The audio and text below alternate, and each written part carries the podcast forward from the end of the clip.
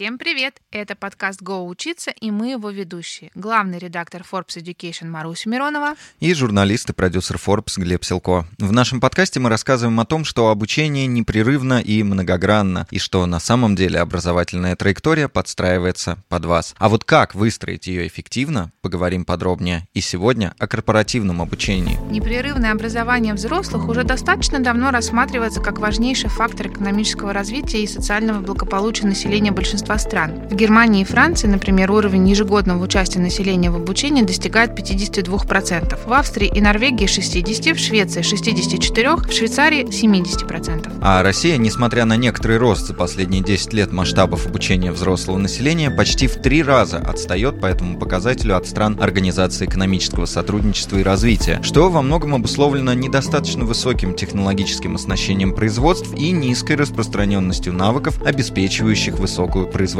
труда. Для того, чтобы научить сотрудников учиться и мотивировать их к постоянному развитию, компаниям необходимо создать образовательную среду. О том, как это сделать, поговорим сегодня с Надей Маковой, SEO LXP платформы Campus и издателем просветительского медиа «Теории и практики». Корпоративное обучение относится к категории обучения взрослых и стало неотъемлемой частью непрерывного образования lifelong learning. Реально ли и работать, и учиться, и учиться на работе? Ну, не то чтобы реально, это необходимо. Как вы вы сами сейчас зачитали, что процент, к сожалению, пока в российских компаниях процент обучения оставляет желать лучшего. И на самом деле вопрос не в том, что реально ли работать во время учебы, да, как э, часто говорят, одна из самых частых причин не обучения, да, говорят нехватку времени. На самом деле времени не хватает на то, чем ты не хочешь заниматься. Потому что, к сожалению, главная проблема российского корпоративного обучения, традиционного подхода к корпоративному обучению, это подход сверху вниз. То есть обучение через назначение обучения. А ни один взрослый человек, сознательный и профессиональный, о которых мы говорим, да, там сотрудники корпораций,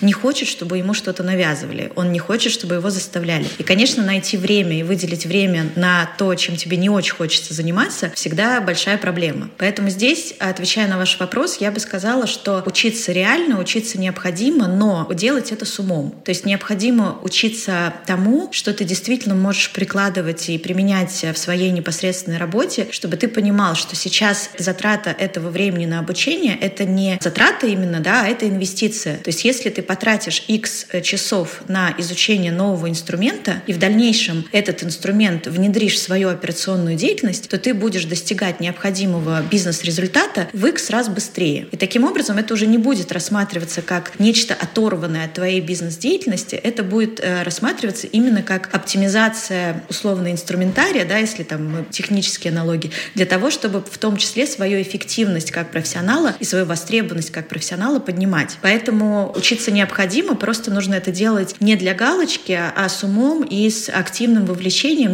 непосредственно самого участника процесса. А каким тогда в целом бывает корпоративное обучение, что в него может входить и как это тогда вот выглядит с учетом э, того, что вы перечислили? Если говорить э, общим, э, общими мазками, то можно разделить корпоративное обучение условно на формальное и неформальное. Под формальным обучением мы подразумеваем стандартные традиционные вот э, курсы, электронные курсы, тренинги, семинары. Это как раз то, что, к сожалению, зачастую чуть ли не 100% всего корпоративного обучения в классической системе российских компаний э, занимает.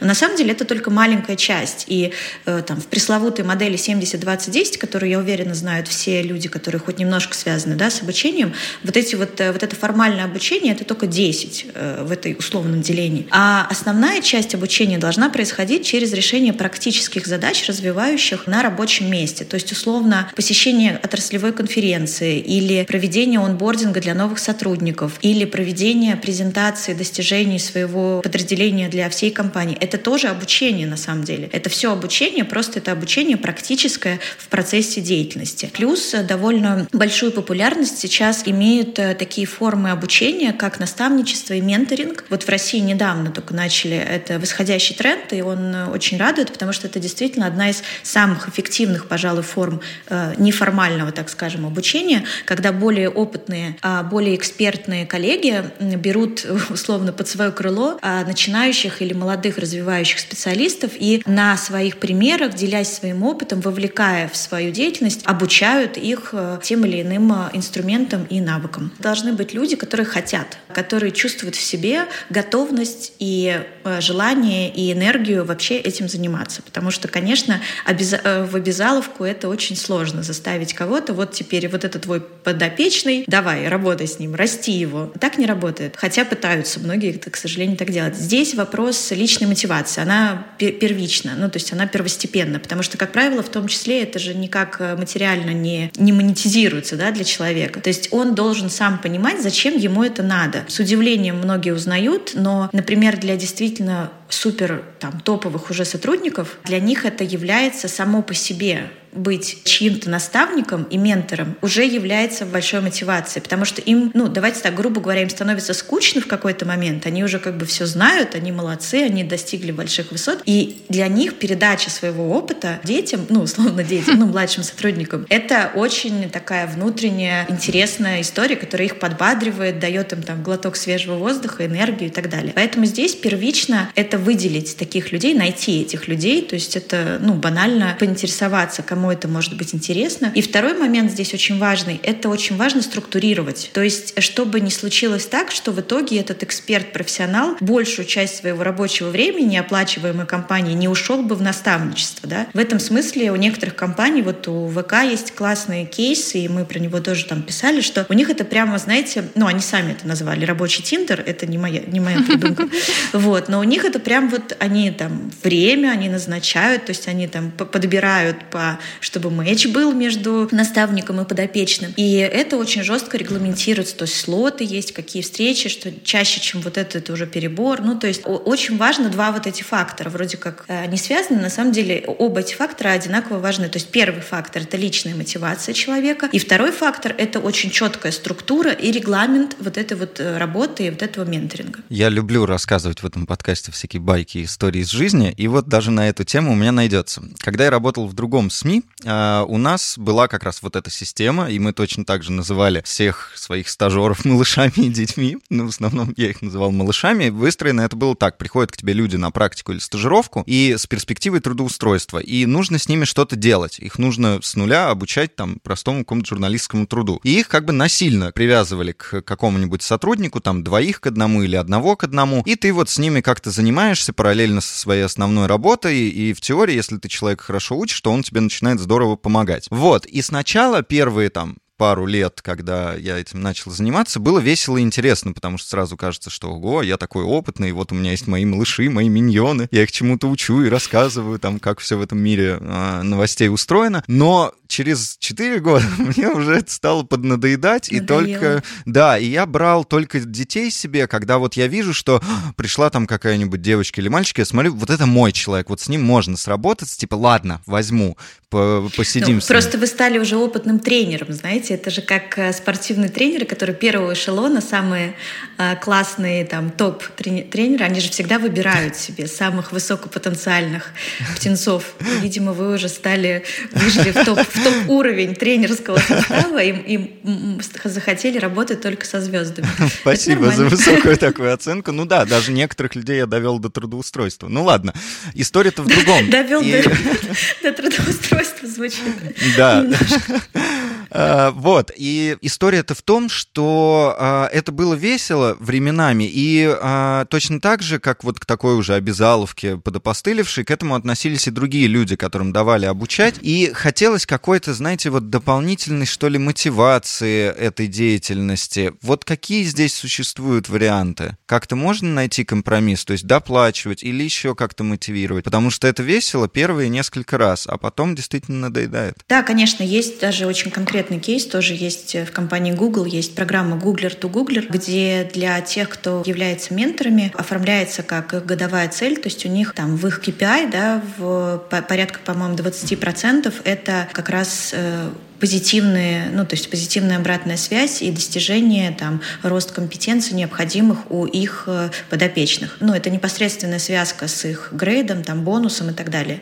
Это уже вот такой high level, то есть это то, к чему, наверное, стоит стремиться большинству компаний, когда ты мотивируешь не только внутренне, морально, там, звездочками и, кстати, ну, про звездочки я это говорю там не пренебрежительно, это действительно важная история, там, стать лучшим наставником компании, это как бы интересно, может быть, для людей, но и непосредственно материально, и материально не только в плане твоего там оклада, но и в плане э, бонуса и грейдов, и продвижения там по карьере. Ну, то есть вот, это поэтому... на самотек на какой-то нельзя пускать. Это прям вот звучит как выстраивание плотной такой инфраструктуры. Это просто не должно быть именно как просто там некая инициатива, которая как бы как-то там сама собой живет. Вот они там сами друг с другом стыкуются, что-то как-то развиваются и так далее. А в идеале, чтобы это действительно работало и было не для галочки, это должно быть структурировано, это должно быть очень четко прописано. Но на самом деле в этом смысле уделить э, немного времени, то есть э, когда там отдел э, кадров или TND, если если уделят немного времени формированию вот этой структуры, дальше она будет работать уже автономно. Тут главное как бы сформулировать э, рамки, правила игры изначально и всем их транслировать.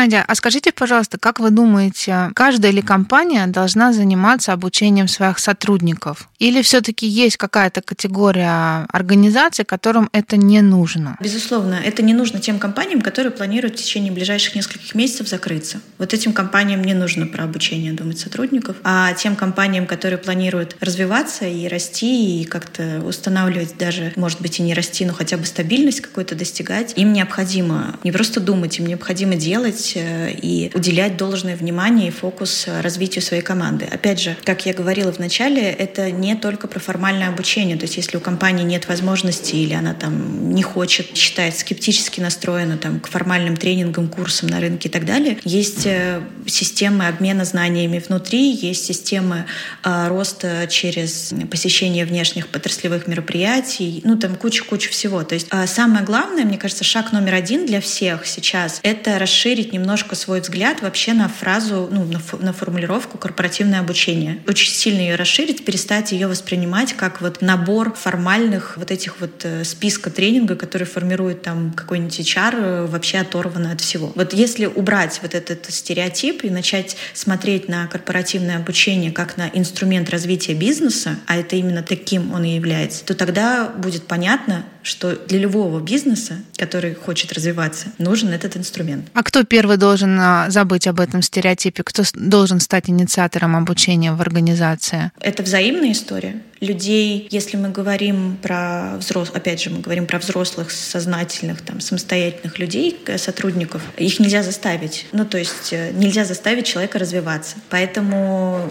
ответственность за обучение, инициатива по обучению, инициатива по развитию, она обоюдная. То есть одинаковая ответственность как со стороны руководителя и HR-команды, так и на стороне сотрудника. То есть сотрудник должен проявлять goodwill, тот пресловутый, ну, то есть желание, стремление, он должен хотеть развиваться, а а компания должна предоставить ему для этого возможности, инфраструктуру, поддержку, среду. Недавно был э, коллеги из Райфайзена, по-моему, у них очень классно все сделано с обучением, и они сказали, что э, шаг один для построения крутой системы обучения, вот шаг первый — отстаньте от людей. То есть те, кто не хочет ничего делать, не надо их, им, ну, отстаньте от них. Пускай это будет маленькая, там, или какая-то небольшая группа, но тех, кто будет там в дальнейшем флагманами, там, кадровым резервом, как еще это называют, и так далее. У меня тогда здесь такой вопрос возникает. А насколько тяжело вообще учить вот взрослых людей? Взрослых людей учить э, не сложнее и не тяжелее, чем просто людей любых. А вопрос такой в том, что э, здесь просто немножко нужен другой подход. Подход, если мы говорим между взрослыми там, и не взрослыми, ну то есть и детьми, да, сравниваем. Ключевое отличие одно, что у взрослого человека уже есть бэкграунд определенный, определенный опыт, определенная сформированная точка зрения на разные вопросы. А ребенок это условно чистый лист. И одно дело это писать что-то на на чистом листе, а другое дело это поверх уже написано. Поэтому здесь самый главный принцип обучения взрослых — это вовлечение человека в непосредственный процесс обучения. Вывод его из позиции ученик-учитель. Мы не хотим этого. Если мы говорим про Россию, то у большинства из нас образовательный опыт очень травматичный, потому что советская система школьного обучения и вузовская, она очень довольно авторитарная, и там вот эта вот позиция «учитель всегда прав» и так далее. У нас как бы, ну, это сформировано все равно негативный опыт. Поэтому, когда взрослый человек, сотрудник оказывается в тренинговом классе, у него сразу флешбеки. Поэтому первым делом, первое, что нужно сделать, и чем отличается вот андрогогика, да, если правильно говорить, обучение взрослых, а тем, что обучающийся является центром, он становится активным участником процесса. Он должен быть активным участником процесса. Он должен четко понимать, зачем чему, как он обучается и что самое главное, что он будет делать с этим знанием дальше. Он не хочет учиться в стол. Это не мотивирует. Он должен понимать, что вот как бы я сейчас вот это выучу и буду дальше делать на работе своей вот эти процессы по-другому. Соответственно, он должен быть на равных с преподавателем. Почему здесь, опять же, история с менторством, наставничеством всплывает как классная для взрослых? Потому что взрослые люди не хотят быть вот в этой позиции подчиненного, да, когда преподаватель в иерархии занимает большую, более высокую ступеньку, и значит, ты должен его просто слушаться. Должна быть позиция диалога. Это обязательно. Должна быть позиция диалога, возможность высказать свое мнение, возможность дать свои комментарии, конструктивную критику и так далее. Еще один важный момент особенности да, обучения взрослых — это возможность выбирать, в каком режиме и в каком в идеале формате ты воспринимаешь эту информацию. Потому что для кого-то это удобно там три дня подряд, супер интенсив с утра до вечера, но зато вот все и сразу, а кому-то очень важно вот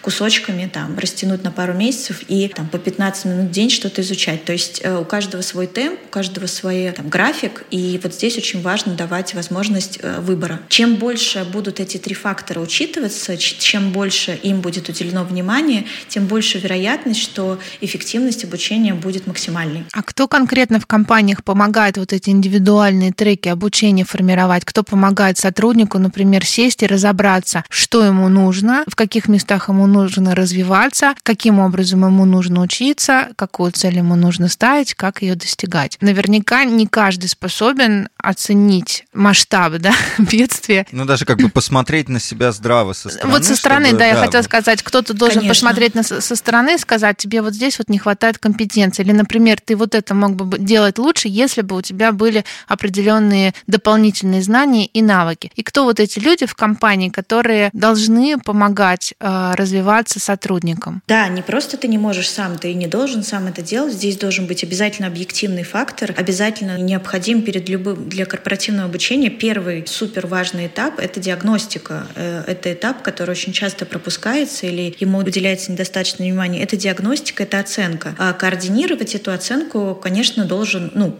так традиционно, да, сложилось, что HR-функция, в ней в том числе одна из важных вот трех э, задач HR-функции — это развитие команды. Поэтому именно вот условно оперировать, да, давать платформу и все это собирать и систематизировать — это ответственность HR-команды, проводить оценку и диагностировать оценивать уровень компетенции, навыков э, сотрудников. Существует масса прекрасных сейчас э, разработанных учеными и умными людьми систем оценки. Выбирай не хочу. Платные, бесплатные, комплексные, разные. Ну, то есть есть там анкетирование, есть оценки 360, есть оценки там по кардам, ну, любые. Вариативность инструмента огромная, выбирай. Тут вопрос в том, что главное, как это запустить, и потом, что, что с этим дальше делать, чтобы это, опять же, было не в стол. А если говорить о том, кто отвечает непосредственно за развитие каждого сотрудника, то, конечно, это в первую очередь руководитель. И в этом тоже одна из проблем корпоративного обучения э, в российских компаниях, что вся ответственность полностью перекладывается на HR-команды, и как бы руководители дистанцируются от этого процесса. Типа вы HR, вы их учите. Вот э, это фатально, фатально неверно, потому что, конечно, в этом от руководитель и отличается от э, условно рядового сотрудника в том, что становясь руководителем, ты получаешь в придачу к бонусам еще и ответственность за развитие своей команды. И вот уже деток-то не бросишь, да, потому да. что ты руководитель. А, а, а вот вы приводили в пример довольно крупные компании, корпорации, у которых реализованы успешные кейсы по обучению сотрудников. А что делать тем, у кого компании не такие большие? Ну, допустим, человек 10-20, и, например, кадровая функция, не, не говорю HR, а именно кадровая, да, наем, увольнение, какого персонала, подбор. А, например, это удаленная функция, это какие-то подрядчики, а им тоже хочется развиваться, развиваться, им тоже хочется, чтобы их сотрудники учились. Как вот в таких небольших коллективах формировать это обучение? Совершенно никакого отличия нету. То же самое, если у вас там стартап или маленькая команда 10, 20, там, 30 человек, то роль э, э, ответственного выполняет непосредственно там SEO. Да? Понятно, что в таких командах нет выделенной HR-функции. А SEO или там, операционный директор, в зависимости от договоренностей, берет на себя эту функцию и привлекает э, в том числе там, фасилитаторов необходимых или э, тренеров, организовывает сессии. Как правило, в, в таких небольших командах вопрос с обучением и развитием намного проще решается, потому что он решается в ручном режиме очень быстро, потому что все на виду, и тебе очень четко, ну, как бы всегда очень видно и очень понятно, кому чего не хватает, и что не хватает в целом команде, да, каких э, внутри э, настроек, чтобы быть более эффективными. Поэтому здесь не, не обязательно, ну, то есть это тоже, кстати, э, здорово, что вы сказали, потому что это еще один стереотип про корпоративное обучение, который лично меня прямо совсем сильно расстраивает. Это то, что маленьким компаниям не нужно корпоративное обучение. Опять же, это про стереотипы. Корпоративное обучение — это не набор тренингов. Маленьким компаниям необходимо непрерывное развитие в 10 раз больше, чем большим, потому что они маленькие, и им нужно конкурировать с большими. Поэтому они, вот кто-кто, а они-то точно должны каждый день э, узнавать что-то новое, опробовать что-то новое, рассказывать друг другу о чем-то новом, делиться опытом и так далее.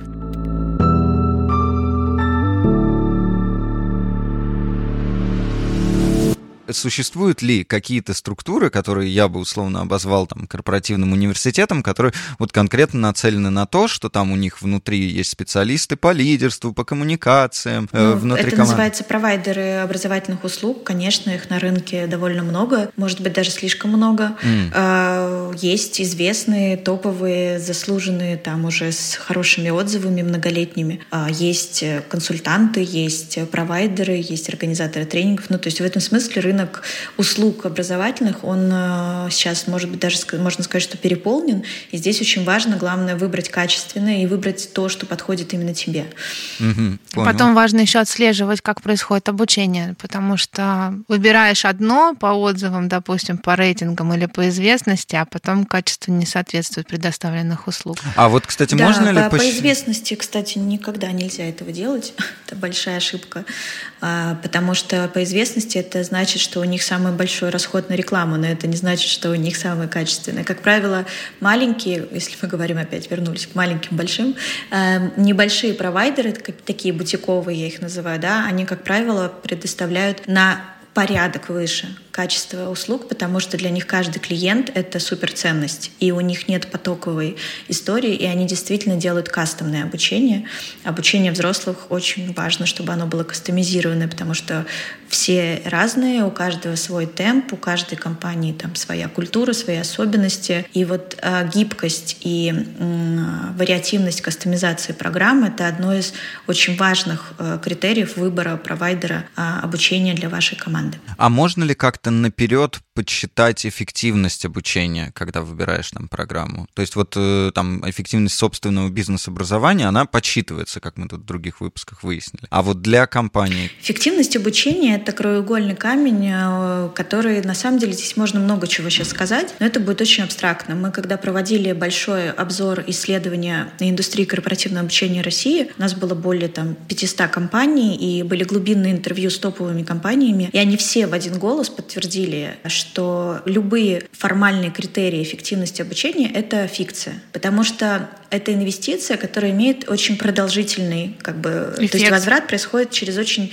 до, довольно долгое время, потому угу. что одно дело это пройти курс или модуль, освоить какой-то навык, а совсем другое дело это начать его применять и действительно изменять свое поведение, свое, и свои процессы рабочие. И это возможно посмотреть только через полгода или через год. Поэтому в этом смысле в качестве эффективности обучения используются такие факторы, как опросы непосредственных людей, с кем взаимодействует прошедшее обучение человек, как правило, его коллеги, его подчиненные, его руководитель. И в этом опросе будет, насколько изменилось процесс там, или подход к какой- какой-то рабочей задачи у этого человека. И плюс э, самооценка Это второй инструмент, который тоже используется для эффективности. То есть сразу после программы у человека спрашивают, оцените, насколько вам это было полезно, насколько вы считаете это применимым. Такие базовые вопросы. И через полгода еще раз опрос о том, что с какой регулярностью вы применяете полученные инструменты, стало ли вам легче, стали ли вы работать эффективнее и так далее. Но, опять же, вы же понимаете, что это как бы немножко субъективная история. Вот. И в целом а, люди, которые говорят, что мы вам повысим производительность труда на 30%, купите наш курс, они нехорошие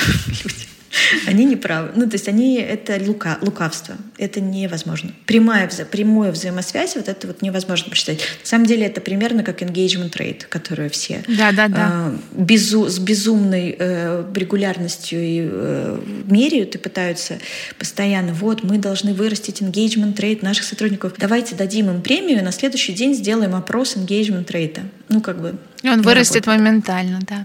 Да, а, да, он вырастет моментально, а через две недели а, SEO компании сделает какое-нибудь заявление в СМИ, и он моментально упадет. Поэтому... Абсолютно.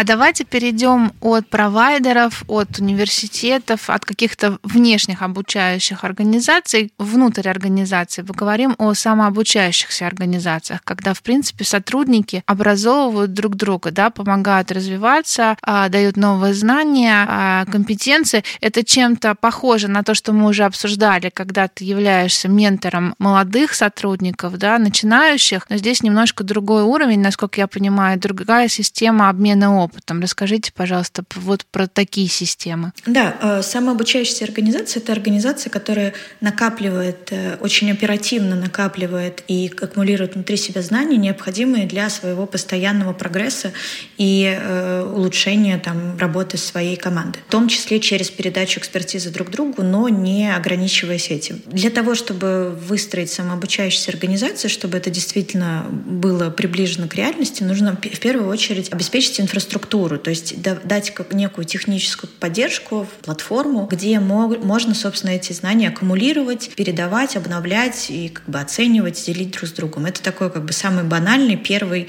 самый базовый шаг, который гигиенический, который очень просто сделать. Далее нужно выявить как раз вот тех самых внутренних экспертов, людей, которые готовы выступать э, не, не только, кстати, не ограничивается менторством и наставничеством. Это не обязательно самые опытные сотрудники, но это сотрудники, обладающие какой-то подтвержденной классной экспертизой, можно даже узкой экспертизой, которые готовы делиться ей э, со своими коллегами. Должна быть организована системность именно в получении и передаче знаний не только друг другу, но и из внешних источников э, внутрь команды. То есть э, мир не ограничивается да, там одной компанией, и в этом смысле это система, в том числе, например, обмена опытом между компаниями в одной отрасли. Или это система регулярного направления сотрудников на какие-то отраслевые мероприятия, мероприятия, знаковые в том числе, и обязательное условие делиться главными выводами, там, инсайтами этого мероприятия далее с коллегами. То есть оформить это все, сделать это, э, сделать подход системный к этой истории. И самое главное здесь — это не оставаться на этапе поделиться знаниями.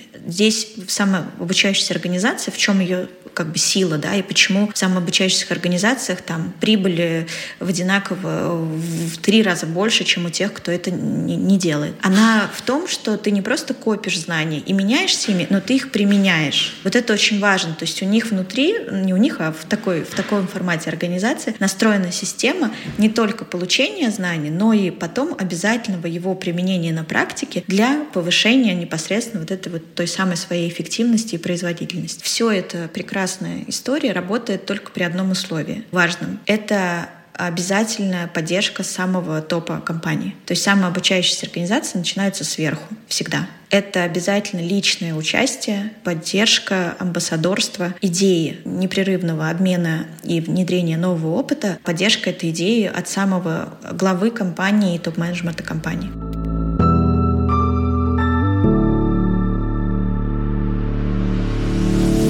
Если не учат, но хочется учиться самому и остаться там в этой компании, как учиться самому? Как вот без тогда вот этой нужной обратной связи увидеть в себе слабые места? Вот ты on your own. Что делать? Есть очень много инструментов, все то же самое, все то же самое. Э, куча есть внешних инструментов диагностики, в том числе бесплатных, в том числе доступных. Пожалуйста, никто не ограничивает. Плюс, если вы работаете в компании, у вас есть ведь коллеги, там, и непосредственные руководители, и подчиненные, никто не может вам запретить инициировать, если у вас есть такое желание и потребность, вы ее все, пожалуйста, сделайте, запустите этот опрос. Почему нет? Ну, то есть в этом нет никакой проблемы. Это только если вы боитесь что-то что узнать о себе. Это очень важно. Про оценку. Про то, что она может быть субъективной или очень критичной. На самом деле, когда я говорю про анкетирование, а, когда оценка 360, когда сотрудника оценивает руководитель, подчиненные коллеги, она же происходит не в письме, там в форме свободного письма, что я думаю об этом человеке. Ни в коем случае. То есть это все сделано методически, выверенная система. Там а, а, обязательно прописаны конкретные очень компетенции, что они означают, как они должны выражаться. Предлагается шкала. Как правило, в самых экологичных компаниях это не шкала оценить от 1 до 5, а это намного более мягкие формулировки про то, что насколько часто он выражает этот, использует этот инструмент. Ну, то есть это делается максимально экологично именно методистами. Это не, no, не какая-то там rocket science, это довольно простая история. Сделать это аккуратно, мягко, потому что ни у кого нет задач, ну, у вменяемых людей, у вменяемых там руководителей э, HR нет задачи предоставить оценку ужасную человеку, чтобы он ее прочитал и потом там э, ушел к психотерапевту на 5 лет. Есть задача оценить очень конкретные понятные критерии, связанные с работой это не про то, хороший ты человек или плохой. И вот здесь вот это супер важная как бы параметр, очень важная грань. То есть когда мы говорим про оценку, опять же, не нужно стереотипно да, утрировать, что это именно оценка что ты думаешь про своего руководителя. Нет, это не про это. Это формальные, очень понятные критерии непосредственно, которые влияют на выполнение рабочих обязанностей. То есть он потом не прибежит с этой анкеты и не скажет, кто мне поставил единицу.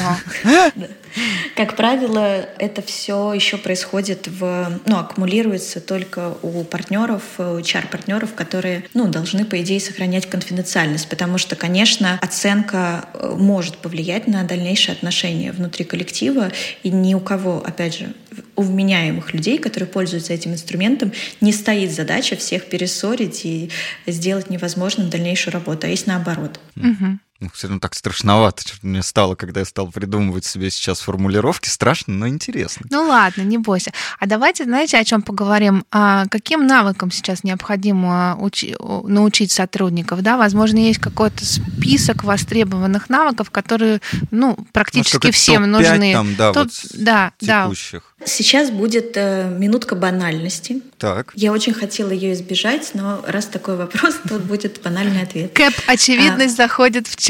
Мы, да, мы... очевидность заходит в чат. Сейчас, сегодня, ну, главный навык — это перестать офигевать от происходящего. Я шучу. Ну, это Это очень важно. Важно, важно. Это, пожалуйста, да. Как как перестать э, удивляться происходящему и начать работать? Это первый навык.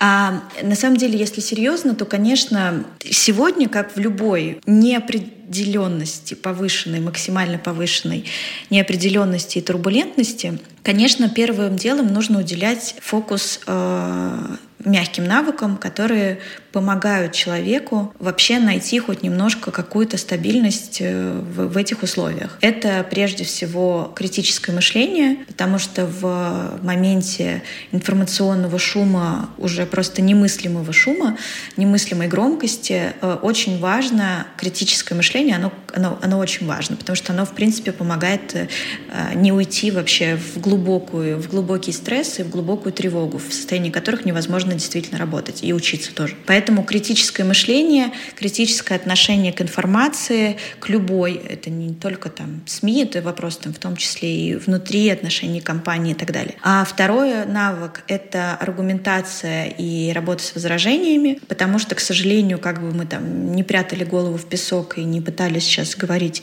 на, на тему корпоративного обучения, но это не происходит абстрактно от жизни, и, конечно, люди, когда происходят такие диссонансные новости и события, в которых мы живем сейчас, у людей могут быть полярные мнения, полярные точки зрения. А, опять же, зависит от степени их критического мышления. Поэтому здесь очень важно помочь сотрудникам, помочь командам с аргументацией и с экологичными переговорами и вообще экологичными конструктивными диалогами. Это не, не, не совсем очевидная история, но это очень важно, потому что эффективная работа команды невозможна, если внутри команды есть э, критическое несогласие там, с позициями друг друга. И третье, наверное, это уделить внимание поддержке руководителей, структурных руководителей, потому что на них дополнительная ответственность, потому что они должны заниматься в том числе психологическим, эмоциональным состоянием своих команд, а, и кто-то должен заняться эмоциональным состоянием их. Поэтому им нужно помочь с такими навыками, как там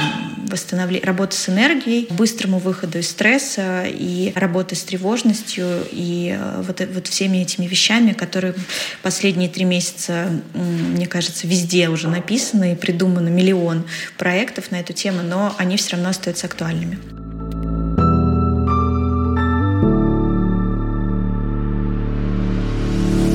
У меня будет такой финальный э, вопрос на засыпку. Э, не знаю, могу ли я его себе позволить, но я позволю, попробую, по крайней мере.